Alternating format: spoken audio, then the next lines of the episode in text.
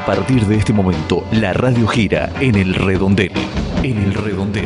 Conducción, Nicolás Eleve. El redondel del periodismo sin lados oscuros.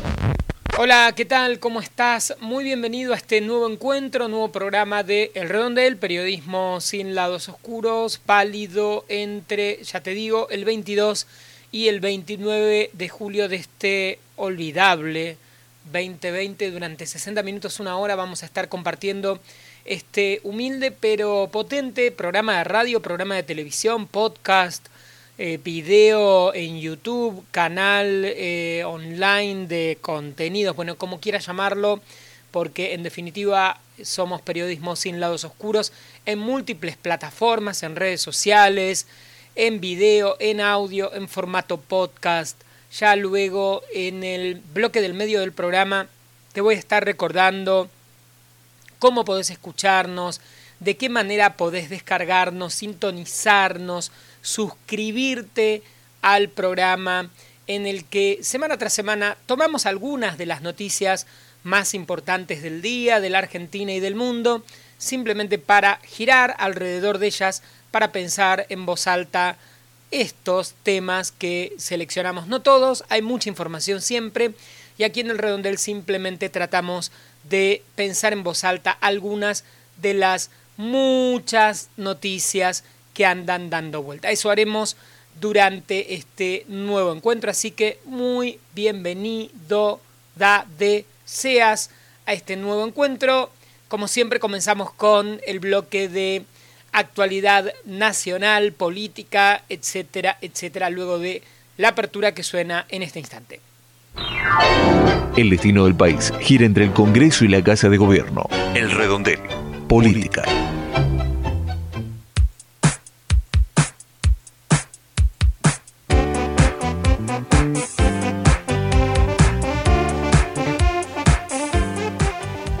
Ya estamos en el primer bloque del programa, como siempre, el repaso de la actualidad nacional.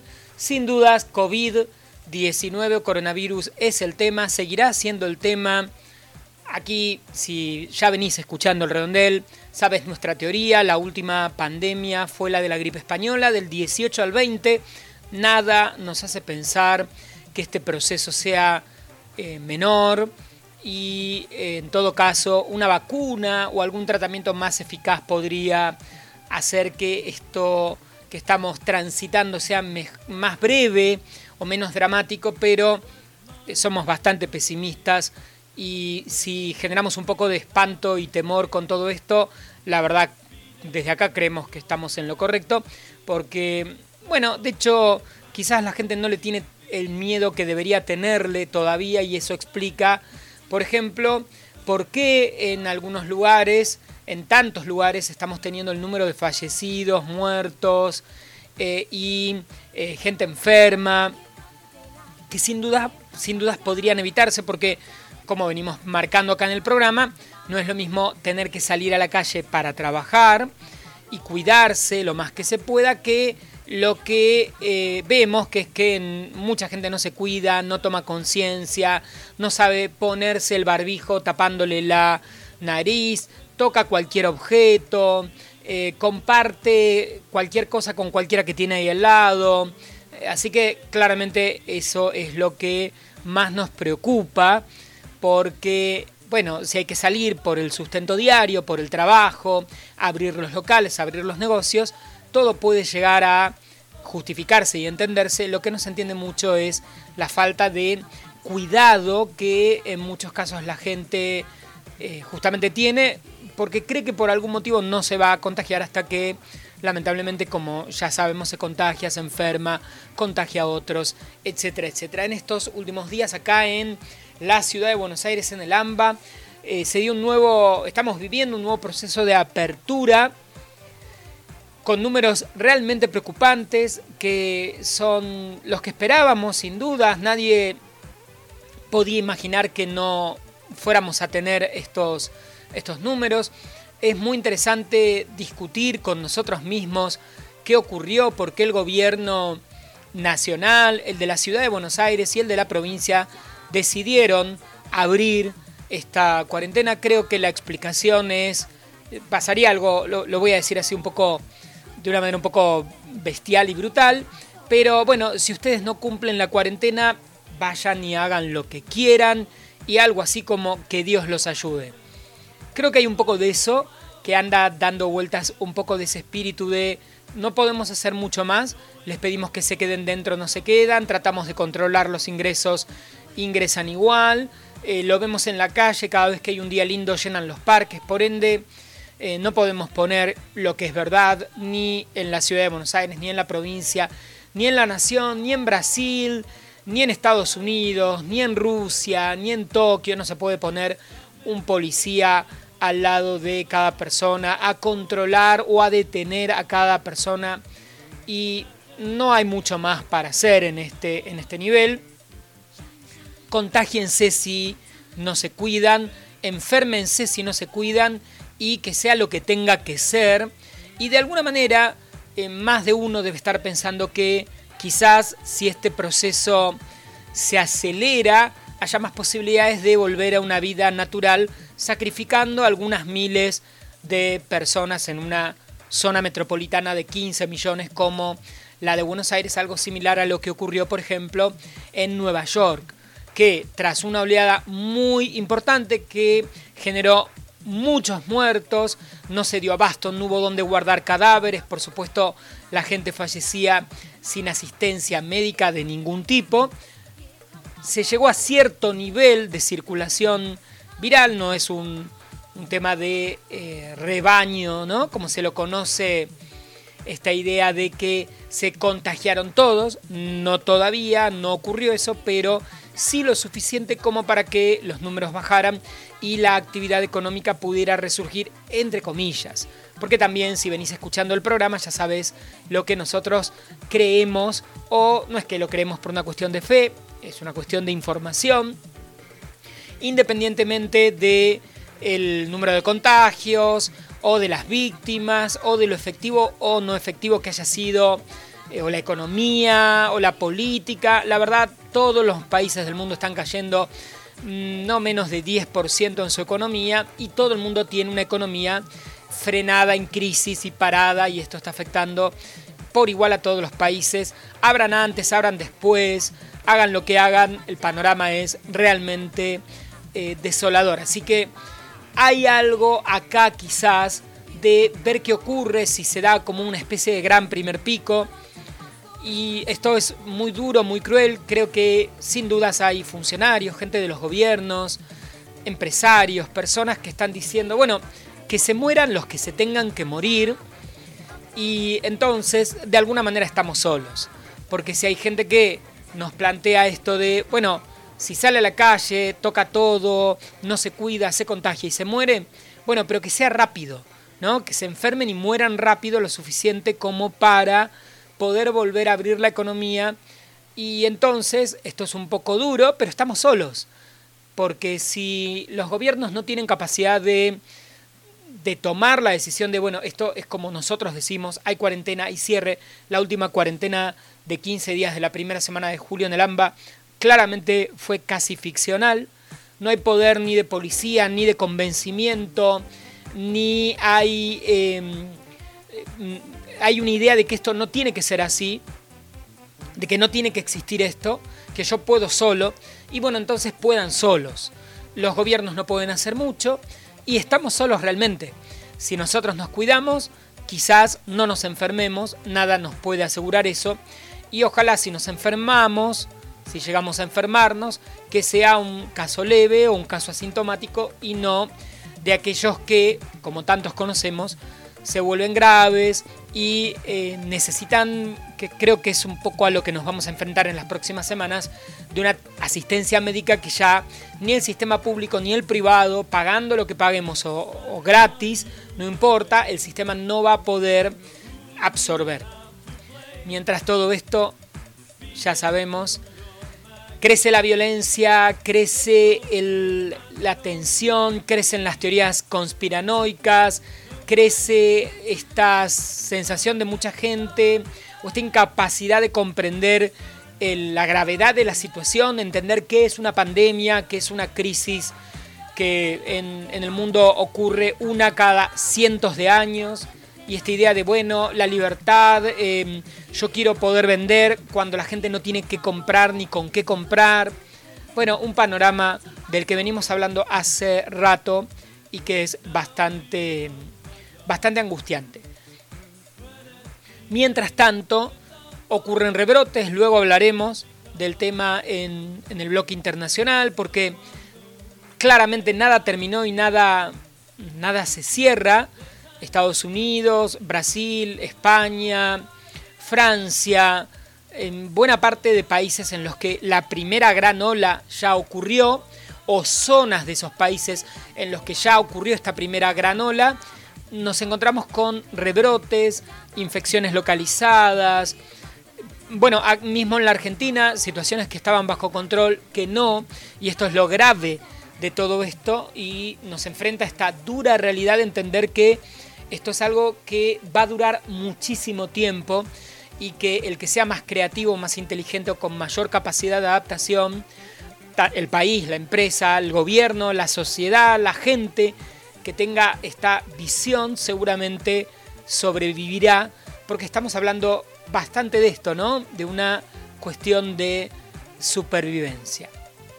Algún otro tema eh, que eh, me parece interesante en estos días y que vamos a prestarle atención en, las próximas jornadas. Finalmente el ex ministro de Energía del gobierno anterior, Juan José Aranguren y algunos otros funcionarios fueron imputados penalmente y van a ser investigados por irregularidades en el aumento de, del precio del gas. ¿Se acuerdan este este proceso que ocurrió en 2016 cuando las tarifas se dolarizaron aún cuando los argentinos cobramos en pesos. Este fenómeno por el que las tarifas están a precio dólar, pero los sueldos estaban a precio peso. ¿Por qué se los investiga? Bueno, podría haber un desvío funcional que implicaría, según la investigación de la justicia, eh, buscar intereses ajenos a aquellos a los que se debía eh, preservar y esto significaría haber incumplido los deberes de funcionario público, es decir, la posibilidad de que con esas decisiones, eh, en vez de cuidar los intereses de la ciudadanía, incluso los del Estado, se haya beneficiado a las empresas. Nada que eh, no hayamos dicho incluso en 2016 nosotros y tantos periodistas, colegas, medios, especialistas en temas energéticos. Eh, bueno, nada novedoso. El fiscal federal Guillermo Marijuán imputó a Aranguren y a otros siete exfuncionarios, todo esto a partir de una denuncia del Enargas, que es el ente que tiene que regular justamente la eh, situación del gas. Así que este es uno de los temas. Todos los temas, hoy, hoy no, no guardé para hablar porque sigue dando vueltas el tema del Watergate criollo y los espías y espiados, que es un tema que sigue en desarrollo.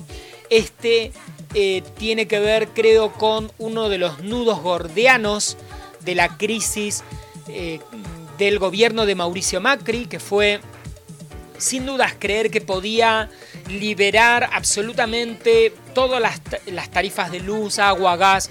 Este fue el principio de una recesión económica que luego, por supuesto, se complejizó por el endeudamiento, por la deuda privada, el Fondo Monetario, eh, por la incapacidad de pago que tuvo el gobierno de tanto dinero que pidió prestado, pero el proceso recesivo empieza muy inmediatamente después de asumir el gobierno de Mauricio Macri cuando eh, aumentan tanto las tarifas de electricidad, gas, servicios públicos que se eh, retrae el consumo de prácticamente todo el resto de los bienes y servicios de la economía. Y ahí se empieza a dar una especie de eh, proceso paradójico de, mm, por un lado, inflación sostenida y recesión, caída en la economía, que generó múltiples problemas de los que hemos hablado tanto, otra vez, no solo nosotros, todos en eh, mucho tiempo, más el desfasaje del dólar, más el, pedir dinero para sostener el precio del dólar, que no se pudo sostener igual y finalmente lo que tuvimos fue una hiper recontra mega devaluación y un endeudamiento terrible. Eh, y bueno, un poco el, problema fue, empieza acá, ¿no? Cuando eh, se decide que las tarifas podían dolarizarse y que la gente ya no tenía ningún subsidio de ningún monto y las tarifas en vez de aumentar un 200, un 300, que es lo que creo que mucha gente imaginaba, pagamos muy poco, seguramente me van a aumentar un 100, 200%, bueno, no, pasamos a pagar un 2.000, 3.000, 4.000% más en tantas tarifas. Así que este, este tema es sin dudas uno de los interesantes de, eh, la, eh, de los casos de investigación que tienen que ver con situación, por un lado judicial, corrupción, lo que fuere, pero también eh, hay, hay un lado que tiene que ver con la situación económica ahí que es interesante entenderlo, ¿no? Este, este, esta manera de haber salido del problema de los subsidios implicó también consecuencias económicas que se vieron durante 2016 y luego también que fue que la gente ya no tenía tanto dinero para otros consumos y esto eh, generó un proceso recesivo en la economía, no virtuoso, no de generación de más riqueza y de más actividad, sino todo lo contrario. Otra de las noticias que nos siguen preocupando es la desaparición de Facundo Astudillo Castro en las cercanías de eh, Bahía Blanca. La, em, los abogados de la familia ya eh, confirmaron que pidieron recusar al fiscal federal que interviene en la causa que por el momento está eh, caratulada como desaparición forzada. Y eh, también, según la, la familia y sus letrados, hay nueve policías que tienen que ver de una u otra manera con hechos de encubrimiento que, por supuesto, lamentablemente, este encubrimiento es por la desaparición que ya ocurrió eh, bueno, el 30 de abril último, la última vez que se lo vio a Facundo Astudillo Castro. Habló el presidente Alberto Fernández, el gobernador Axel Kisilov y distintos funcionarios.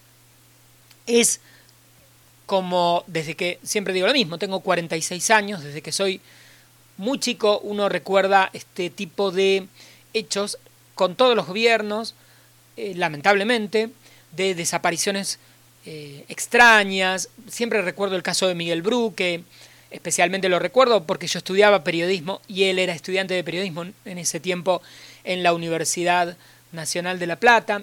Ni el primero ni el último, lamentablemente, de casos en los que hay eh, aparentemente en este como en esos otros violencia institucional y pareciera que eh, los funcionarios políticos no llegan o por más que declaren, no hay detrás la velocidad para descubrir qué es lo que ha ocurrido. No hace, no sirve de nada la declaración si por otra parte no hay mucha em, investigación y de muy buena calidad para descubrir qué es lo que ha ocurrido, qué es lo que está ocurriendo en muchas de estas historias de, esto venimos hablando también en el programa. Y un tema del que no hablé la semana pasada, pero me parece, lo guardé, quedó por ahí guardadito y me parece interesante, tiene que ver con los incendios, la quema de pastizales en varias islas del Paraná que afectaron fuertemente a la ciudad de Rosario. Hay denuncias penales al respecto. Se acuerdan hace algunos años quema de pastizales que complicaron durante largos días a la ciudad de Buenos Aires y sus alrededores. En estos momentos la gente de Santa Fe, la gente de Entre Ríos especialmente, eh, eh, sufre las consecuencias de esta quema de pastizales que en muchos casos los especialistas en temas ambientales plantean, hablan de que la quema tiene que ver con eh, desmontar para poder cultivar, plantar o criar ganado siempre aparece eh, como turbio, extraño, no sé, no queda muy en claro ni quién realiza las quemas, ni quiénes son los dueños. Y de hecho, esta noticia que, les estoy trayendo casi no ha tenido cobertura en los medios nacionales y sin embargo ha afectado a buena cantidad de habitantes, especialmente en la provincia de Santa Fe. El intendente de la localidad de San Lorenzo, Leonardo Raimundo, amplió en los últimos días las denuncias ante la justicia federal por estas misteriosas quemas de pastizales que eh, tienen que ver con, por supuesto, cuestiones ambientales, cuestiones económicas y sin dudas también cuestiones políticas y de salud, ¿no? en el marco de todo lo que estamos viviendo, la contaminación del aire eh, que afecta a, en este caso, buena parte del sur santafesino. Algunas noticias para comenzar el programa de hoy. Ahora, como siempre, como corresponde, algo de música y luego seguimos aquí en El Redondel, periodismo sin lados oscuros. No te vayas, no pestañes, no te muevas, quédate ahí del otro lado. Los niños de las comunidades indígenas necesitamos para ir a la escuela y también nos hace falta para estudiar. Además, muchos nos tenemos para conectarnos y sobre todo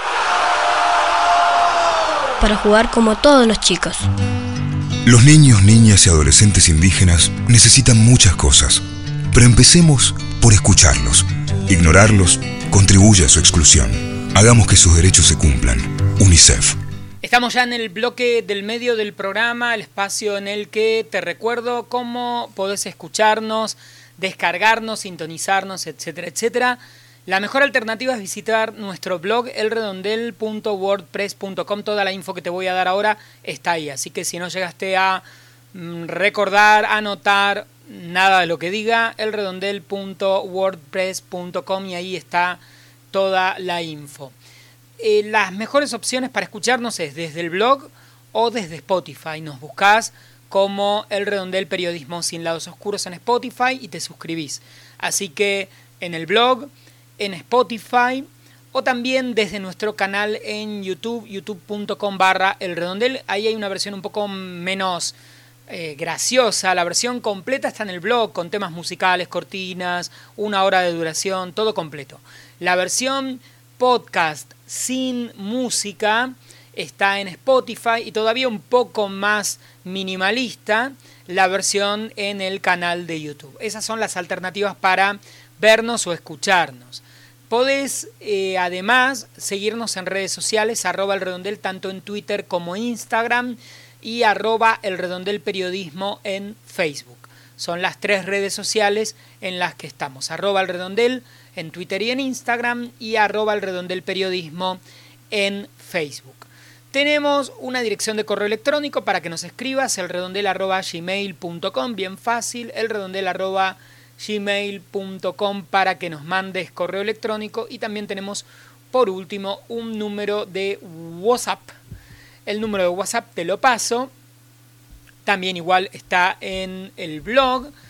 Eh, tenés que cargarlo, ¿no? Con todo, todos los numeritos en la agenda de contactos y a partir de acá luego nos vas a poder enviar texto o audio. El número es más 190 Así como te lo digo, más 190 2702 2775 más 190 2702 2775 es el número de WhatsApp de El Redondel Periodismo sin lados oscuros. Como siempre, le agradecemos mucho a las distintas radios, diferentes emisoras que en muchos puntos de la República Argentina incluyen en su programación este humilde pero potente programa de radio y en esta oportunidad queremos saludar a la gente de la radio y a los oyentes de FM Astral en Rafaela, Santa Fe, en el 95.3 del dial que nos escuchan, nos descargan y nos comparten con su audiencia.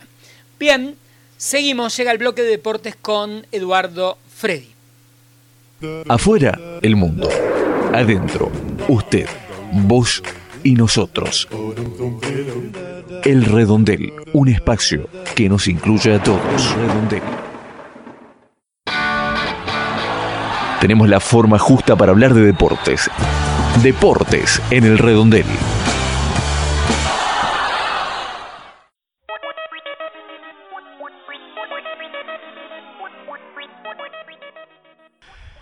Sean todos muy bienvenidos a una nueva columna, un nuevo espacio deportivo dentro de El Redondel. Mi nombre es Eduardo Freddy y en una semana en la que cumplió años el Pato Filiol, 70 años de uno de los mejores arqueros de la historia del fútbol. También cumplió años el Matador, ¿cómo olvidarse? De Mario Alberto Kempes, figura, goleador, único jugador argentino goleador y mejor jugador de un mundial, ¿no? Porque recordemos que Maradona fue el mejor en el 86, pero no fue el goleador de ese mundial.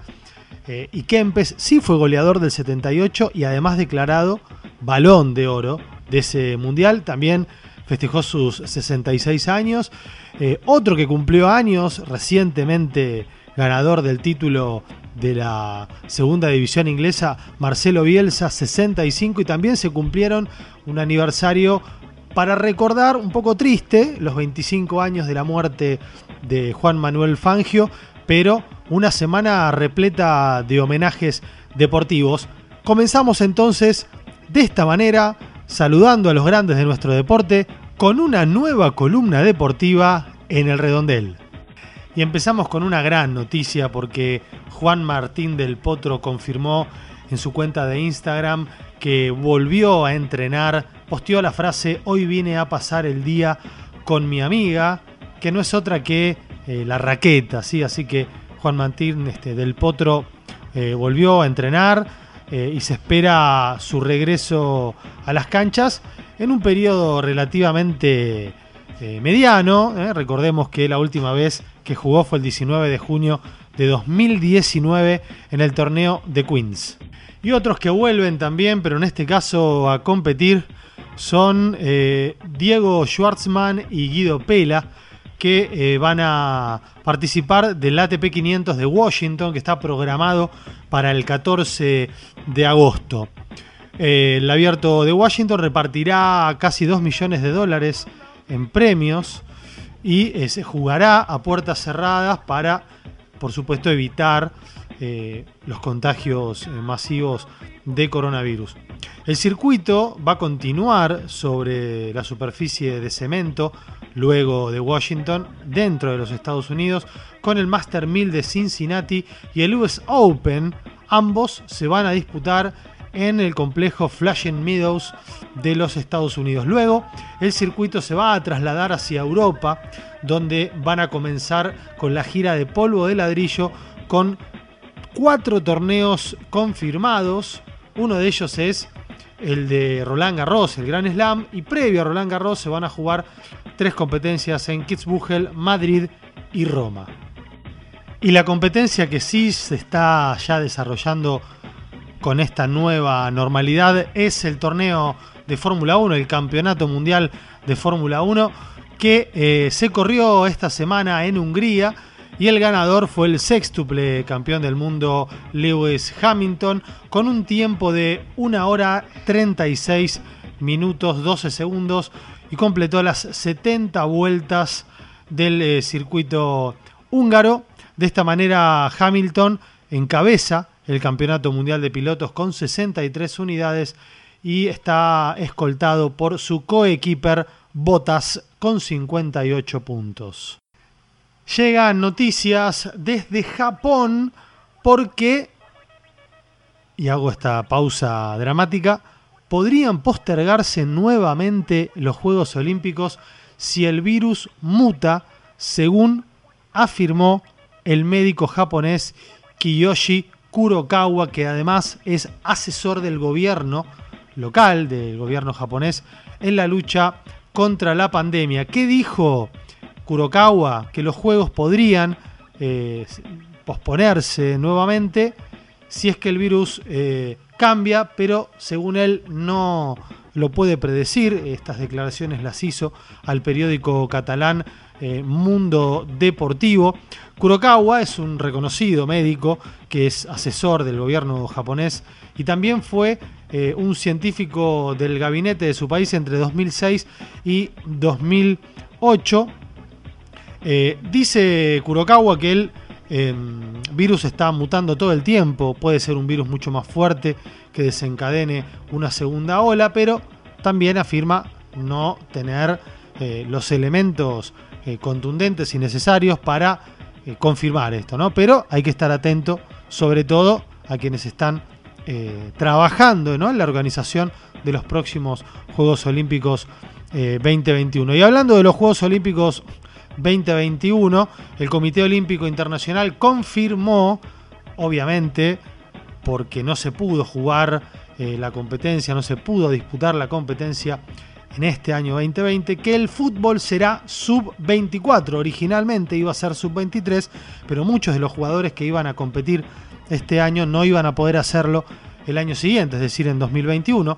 Y obviamente la decisión del COI tiene que ver eh, con el hecho de que puedan participar los futbolistas que consiguieron clasificar, pero como cumplían años o no estaban ahí en el límite, no lo podían hacer. Uno de esos jugadores, por ejemplo, es Lautaro Martínez, una de las figuras de la selección mayor, eh, que podría jugar como menor de 24 en este caso, menor de 24 años, o cumplir 24 durante eh, el año de la competencia eh, lo que no se modificó es la posibilidad también de convocar a tres jugadores por encima del límite de edad. Recordemos que Argentina tiene dos medallas olímpicas, eh, fue bicampeona olímpica en 2004 y en 2008 y eh, ya había conseguido la clasificación para los Juegos de Japón.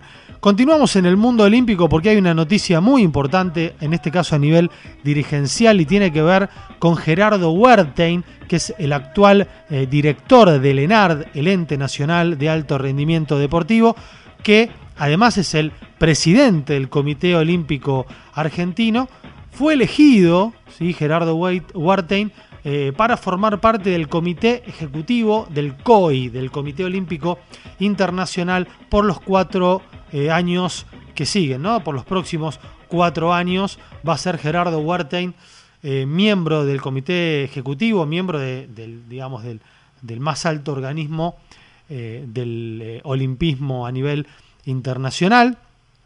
así que Huertein, de 64 años, va a comenzar a formar parte de ese selecto grupo que toma las decisiones importantes dentro del Comité Olímpico internacional.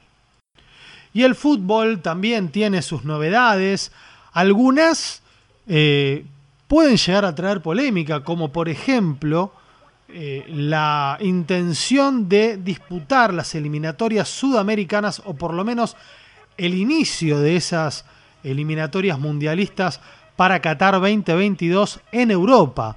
¿Cuál sería la razón de que las eliminatorias sudamericanas se disputen en Europa, fundamentalmente la que la mayoría de los jugadores de las selecciones sudamericanas juegan en el fútbol europeo y de alguna manera esto impediría que tuvieran que trasladarse hacia Sudamérica, actual epicentro de la pandemia en Europa. Las ligas de fútbol han vuelto prácticamente todas, están en plena competencia, ya hay algunos campeones, como en el caso del Bayern Múnich en Alemania, la Juventus en Italia, y por lo tanto eh, las eliminatorias sudamericanas podrían empezar a disputarse en Europa. El único inconveniente, la única selección que estaría en este sentido un poco en desventaja es la selección eh, boliviana que eh, prácticamente no tiene jugadores jugando en el viejo continente. Esta noticia surgió eh, en, un diario uruguayo, el diario El País de Montevideo. Eh, y todavía están veremos, pero teniendo en cuenta que ya se jugó una final de Copa Libertadores en el Santiago Bernabéu en España, no sería para nada ilógico y para nada descabellado que el comienzo de las eliminatorias sudamericanas sea en Europa. Y otra de las polémicas que se viene es eh, por el balón de oro es decir, por la elección del mejor futbolista de la temporada 2020, que no será.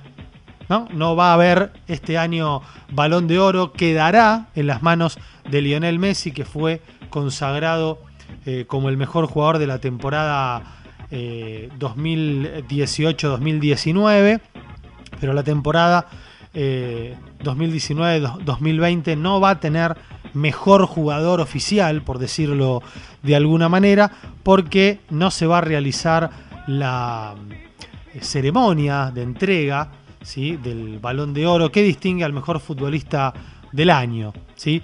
Esta es la primera vez desde 1956 que este premio no se va a entregar. Recordamos, la revista France Football es la responsable de entregar este trofeo al mejor jugador eh, del año y obviamente la decisión está eh, sostenida a partir de, eh, primero, una temporada irregular y segundo, evitar reuniones masivas para no propagar el contagio del coronavirus. Y cruzamos un ratito, como se dice, el charco, el río de la Plata, porque si bien estamos esperando todavía por nuestro fútbol, por el fútbol argentino, eh, el fútbol río platense, si, si, uniéramos también al fútbol uruguayo, va a tener el inicio de, su de, uno de sus campeonatos, en este caso el uruguayo, que el 8 de agosto, en realidad el fin de semana, del sábado 8 de agosto y domingo 9, va a iniciar eh, la competencia.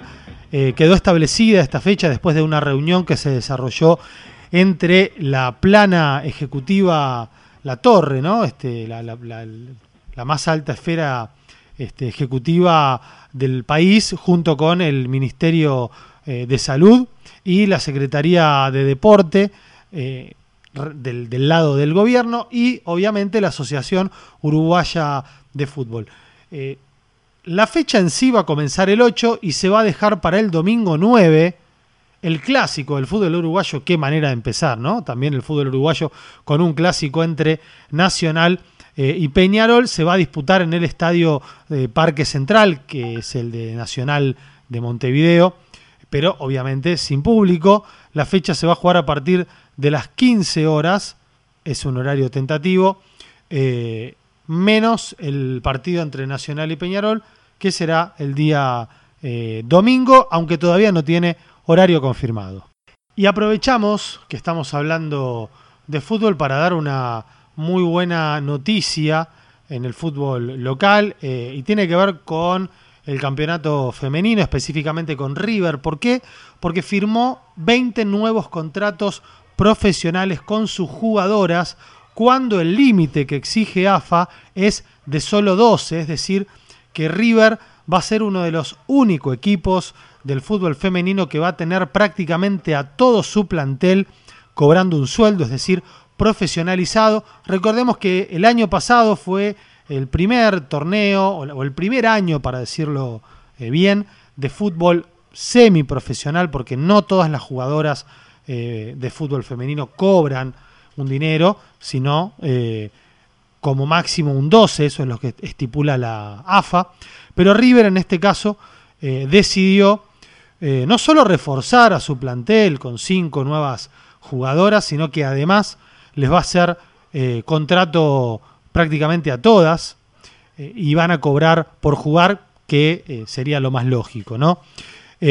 recordemos que en la actualidad no solo el plantel de primera división está, digamos, disputando torneos de AFA en River, sino que además el club de Núñez tiene más de 100 futbolistas formando parte de sus divisiones inferiores, así que felicitamos a River, entendemos también que la realidad eh, de River es distinta a las de otros clubes que tal vez no tienen el dinero suficiente, ahí tal vez hay que empezar a, trabajar el tema sponsor, televisación, para poder sumar algo más de dinero a los clubes y que este, puedan pagarle a todas sus jugadoras del plantel profesional. Creo que hay otros equipos que además de River lo podrían hacer, ¿no? Como en el caso de Boca, en el caso de Racing, que seguramente de a poco se irán sumando a esta movida que inició el club de Núñez. En el mundo del básquetbol, Gerardo Montenegro, presidente de la Asociación de Clubes, más conocida como ADC, eh, estamos hablando del básquetbol, ¿no? Supone que a partir de septiembre podrían empezar los entrenamientos en la Liga Nacional de Básquetbol. La idea es volver a jugar en octubre, primero con la Liga Super 20 y después eh, la Liga de manera normal. ¿sí? En declaraciones a FM Millennium, el dirigente Gerardo Montenegro eh, dijo esto, ¿no? De que eh, se volvería en septiembre y el torneo iniciaría en octubre. Recordemos que eh, la edición 2019-2020 de la Liga Nacional se canceló en forma definitiva. No hubo definición, ni siquiera se supo quiénes eran o se nombraron a los equipos que iban a disputar los diferentes certámenes continentales, Liga Sudamericana y demás torneos. Y además, esta inactividad oficial generó una, un considerable éxodo de jugadores, no solo en el básquet, pasó también en el rugby, pasó en el voleibol, ¿sí? pero en el básquet hubo muchos argentinos que se fueron a jugar a México eh, y a Uruguay, y en este sentido, otro argentino más, el base Diego eh, Figueredo, eh, va a estar jugando eh, en, los plateros de Fresnillo, que participará de la próxima Liga Nacional de Baloncesto Profesional en México.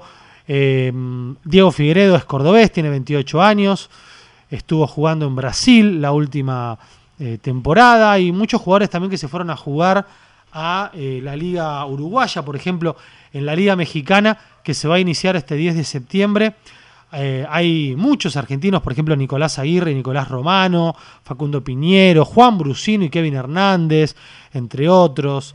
Eh, es un fenómeno que se está dando, sobre todo por la falta de inactividad en el deporte local. Y para despedirnos, llegando al final de esta columna deportiva, hablamos un poco de rugby. El Rugby Championship se jugará recién a fin de año en Nueva Zelanda.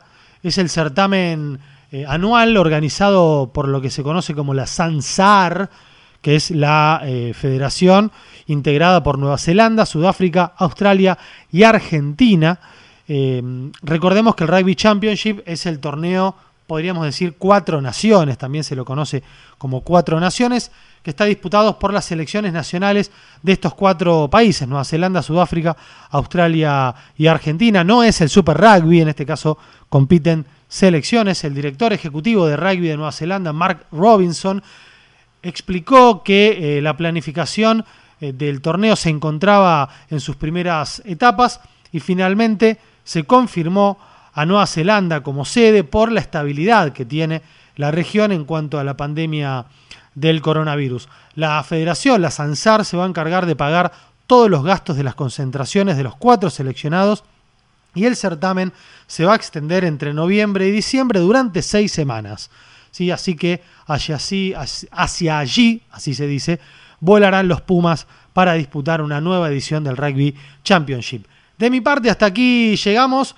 Mi nombre es Eduardo Freddy. Esto que estás escuchando se llama El Redondel, periodismo sin lados oscuros.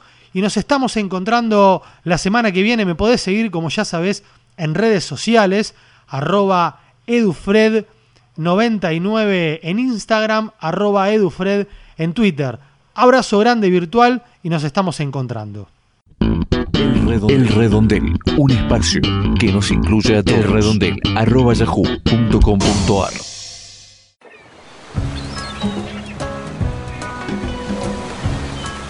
Este verano te gustaría vivirlo así, junto al mar, con emoción Vivir la noche.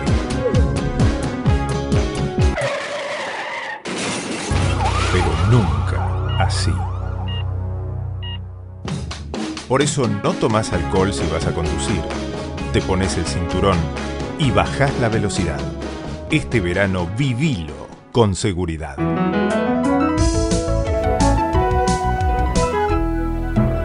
Luchemos por la vida se comenta, trasciende, se rumorea, se deja escuchar. Lo que se dice por fuera del redondel. Internacionales.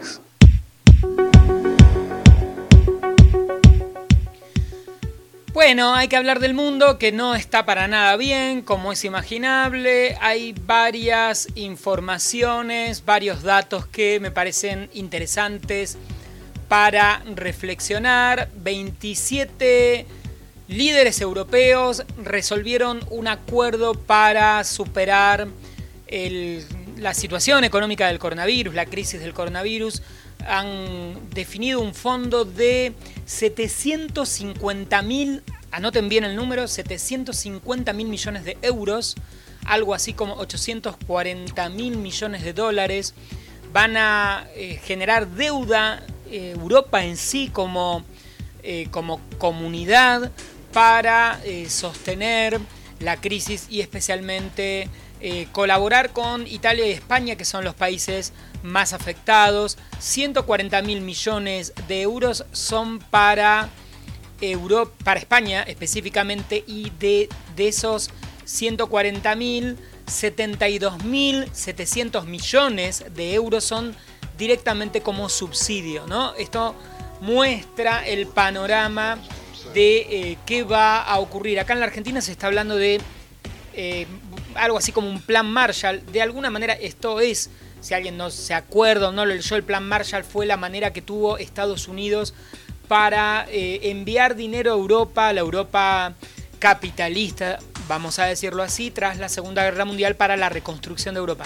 En general, en todas partes del mundo se está hablando de esto, ¿no? De cómo hacen ahora los gobiernos para poner cantidad de dinero para la reconstrucción económica en cada uno de sus países o en algunos otros casos en forma, como ocurre acá en, Europa, en forma mancomunada, estos órganos supranacionales como la Unión Europea poniendo dinero sobre, aparte del que pondrá España sobre España, Francia sobre Francia y Alemania sobre Alemania, algo en forma eh, global o general, ¿no? Para eso quizás sí sea un buen motivo para justificar la existencia de las organizaciones supranacionales que nosotros acá, la verdad, estuvimos en algún momento un poco más encaminados en tener algo eh, supranacional, UNASUR, eh, CELAC, prácticamente no hay nada de eso ya, algo que dando vueltas con bastante eh, crisis que podríamos llamar el Mercosur y no mucho más.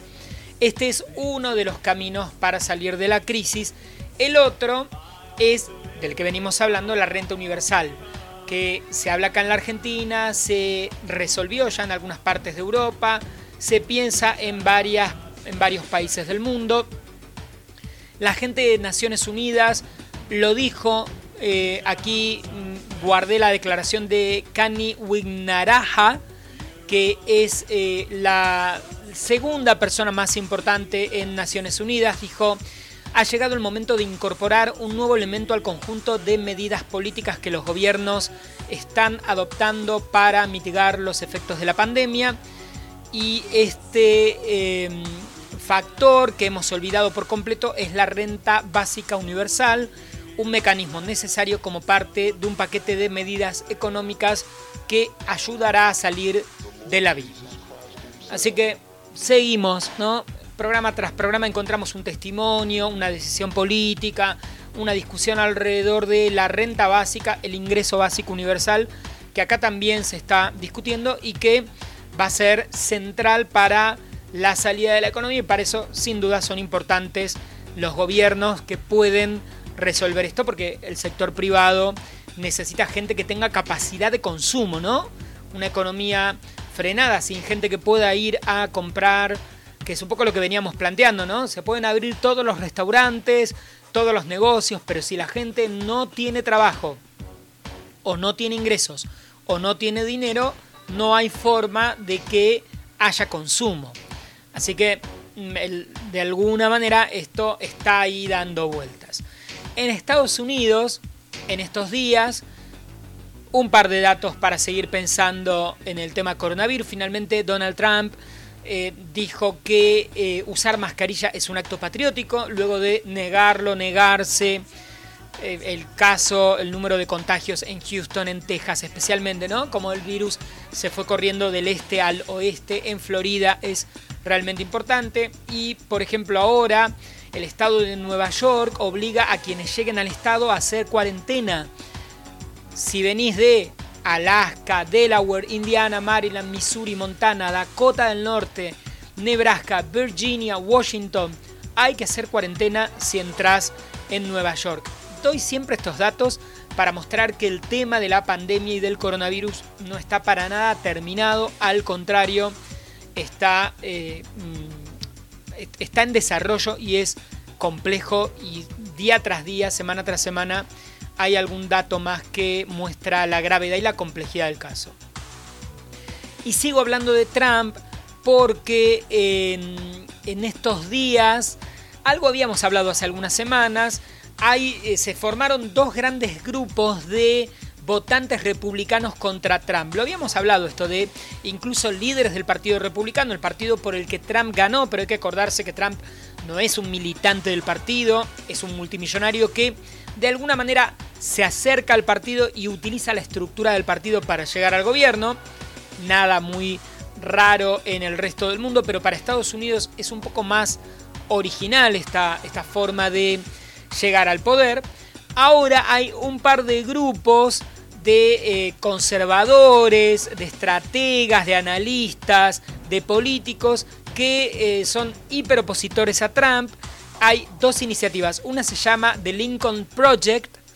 Lincoln, Abraham Lincoln, el gran presidente republicano de los Estados Unidos que terminó con la esclavitud.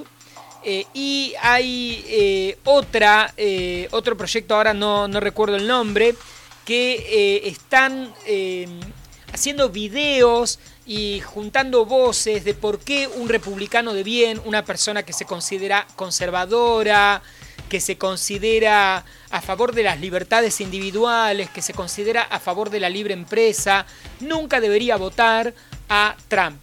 Es muy interesante porque rompe eh, un poco el, digamos, los sectores digamos, va hacia el núcleo de votantes, no el votante duro, pero el votante que puede ser de derecha. Le dicen que Trump ni siquiera lo es porque eh, no cree en la libre empresa, obliga a que todas las empresas estén en Estados Unidos y que eso no es ser libre mercadista, porque no valora las libertades individuales. Bueno, es súper interesante cómo eh, estos sectores eh, critican a Trump desde el Partido Republicano. Así que lo después pueden buscar, hay mucha info en estos días sobre esto y me pareció eh, interesante para discutir. Y otra noticia que llega, y aparte es interesante porque lo veníamos hablando, ¿no? Y habíamos hablado de algunos dirigentes del partido y ahora hay como votantes agrupados.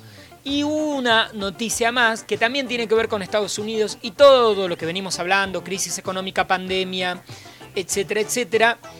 Entre marzo y junio de este año, se compraron 3 millones más de armas que en el mismo periodo de 2019. Es el salto más grande en la última década. Esto por supuesto en Estados Unidos según un estudio de Brookings Institution. La mitad de la gente compró armas, la mitad de la gente que compró armas lo hizo durante los días de las eh, manifestaciones por la muerte de George Floyd, que de hecho fue la mayor ola de protestas en 50 años en los Estados Unidos. En estos días eh, hay otra vez incidentes en Portland, en Estados Unidos también. Hubo una serie de casos bastante graves de tiroteos aislados, de conflictos en espacios públicos. Algo estuvimos hablando para que vean que, como decimos acá siempre en el programa, en todas partes se cuecen sus habas, siempre hay un lado eh, negativo, oscuro, raro, que muchas veces los colegas periodistas, los medios, no nos lo cuentan o no nos lo cuentan tanto en detalle, pero existe, ocurre, pasa y es cuestión de detenerse en algunos segundos, en algunos minutos para poder contar algunas de estas historias es lo que repasamos, lo que elegimos, como decimos siempre, hay mucha información, pero algunos de los temas que nos interesan aquí en el redondel. Por lo pronto el programa de esta semana ha terminado, ha concluido.